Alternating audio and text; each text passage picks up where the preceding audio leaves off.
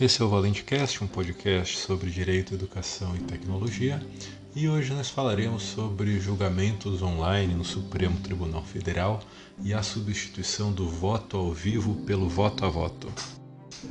Durante o ano de 2020, nós estamos publicando esse episódio no dia 7 de dezembro de 2020, por um fator externo que foi a pandemia causada pela Covid-19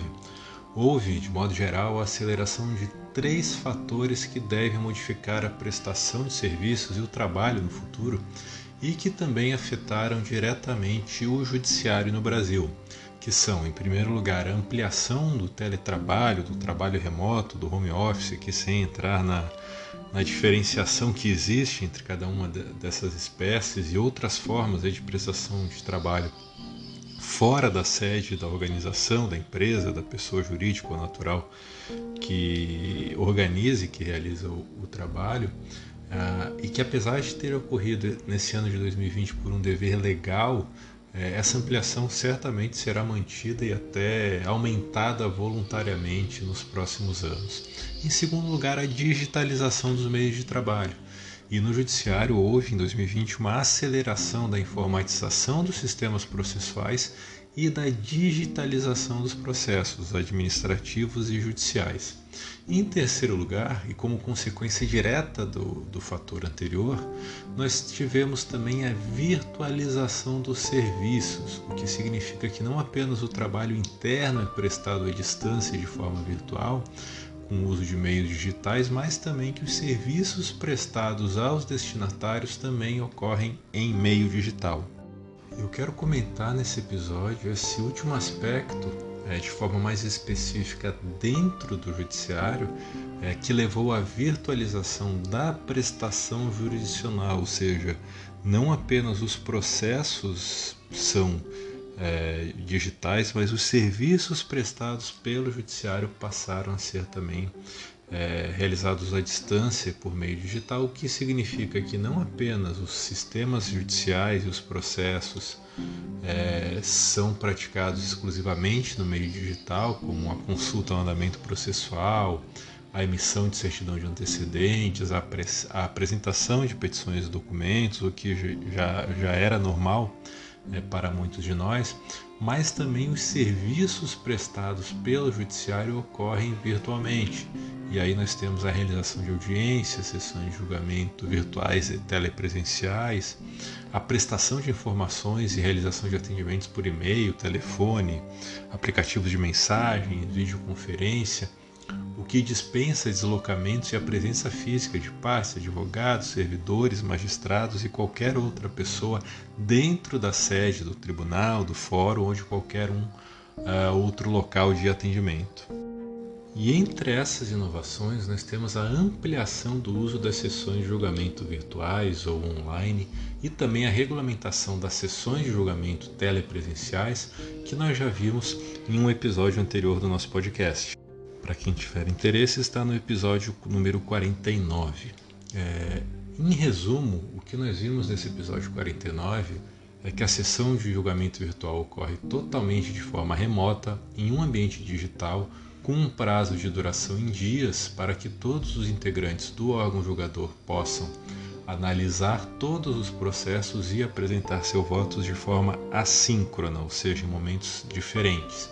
Na sessão de julgamento telepresencial, nós temos uma sessão de julgamento presencial realizada com o uso de videoconferência, e aí há um prazo de duração em horas no próprio dia da sua realização,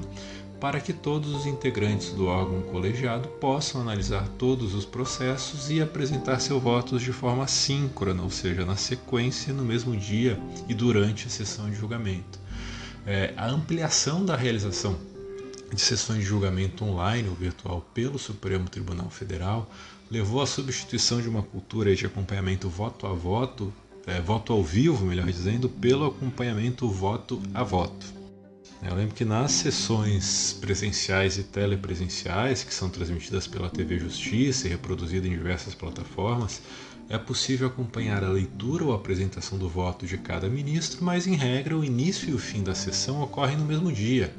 com a duração em horas do julgamento. Então, normalmente,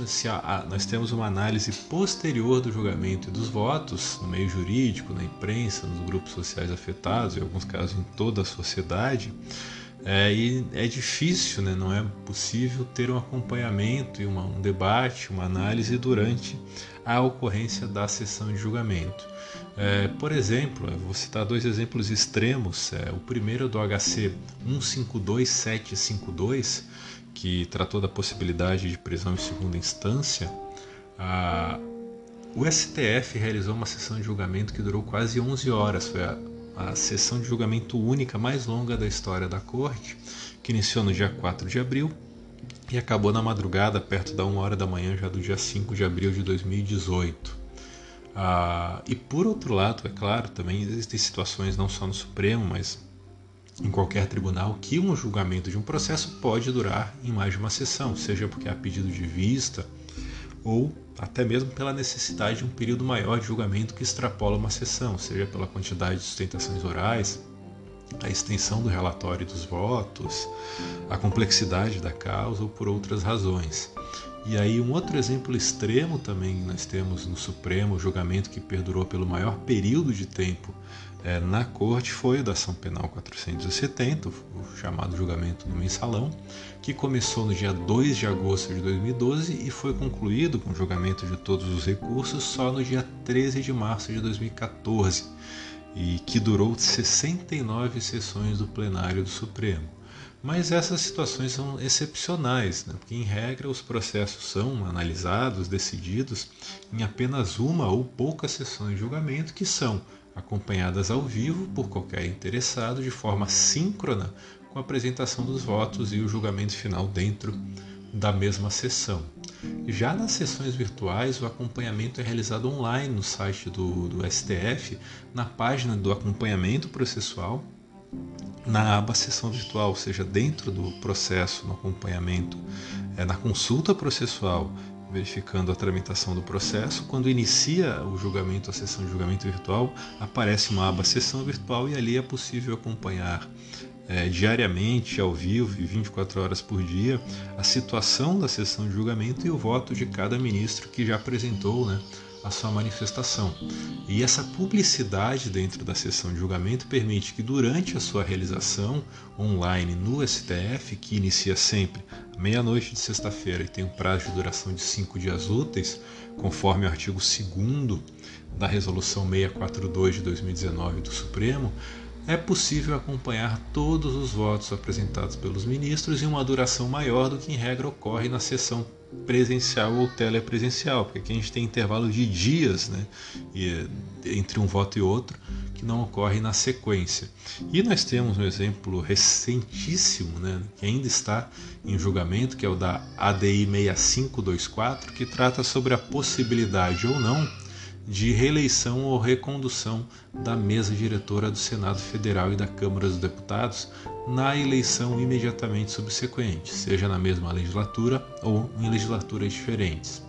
É, desde o início da sessão virtual, que ocorreu na sexta-feira passada, dia 4 de dezembro de 2020, houve um acompanhamento de todos os votos na imprensa e no meio jurídico, com comentários, análise e previsões sobre os votos remanescentes e os prováveis resultados da decisão. Ah, apesar de a sessão se encerrar apenas no dia 14 de dezembro, ah, os votos foram apresentados de forma rápida é, a sessão começou na sexta-feira e no domingo, já dia 6 de dezembro, houve a apresentação dos últimos votos, com uma ampla cobertura da imprensa no próprio dia, inclusive à noite, quando os últimos votos foram apresentados, e é, no dia seguinte, hoje, no dia 7 de dezembro, é, com comentários, previsões e críticas ah, e análise de cada, do voto de cada um dos ministros do Supremo. Então, isso permite que nas sessões online, hoje nós temos a substituição do voto ao vivo pelo acompanhamento voto a voto é, durante os dias de duração da sessão, com a leitura de cada um dos votos inseridos no plenário virtual de forma assíncrona. E os comentários realizados somente após o julgamento foram substituídos pela possibilidade de se comentar, divulgar e criticar cada um dos votos e prognosticar os votos remanescentes e possíveis resultados até o fim do prazo da sessão virtual. Eu lembro que Como os episódios anteriores, esse também está disponível em formato de texto no site www.oscarvalentecardoso.com/blog e amanhã nós voltamos com mais um episódio do Valentecast. Até mais.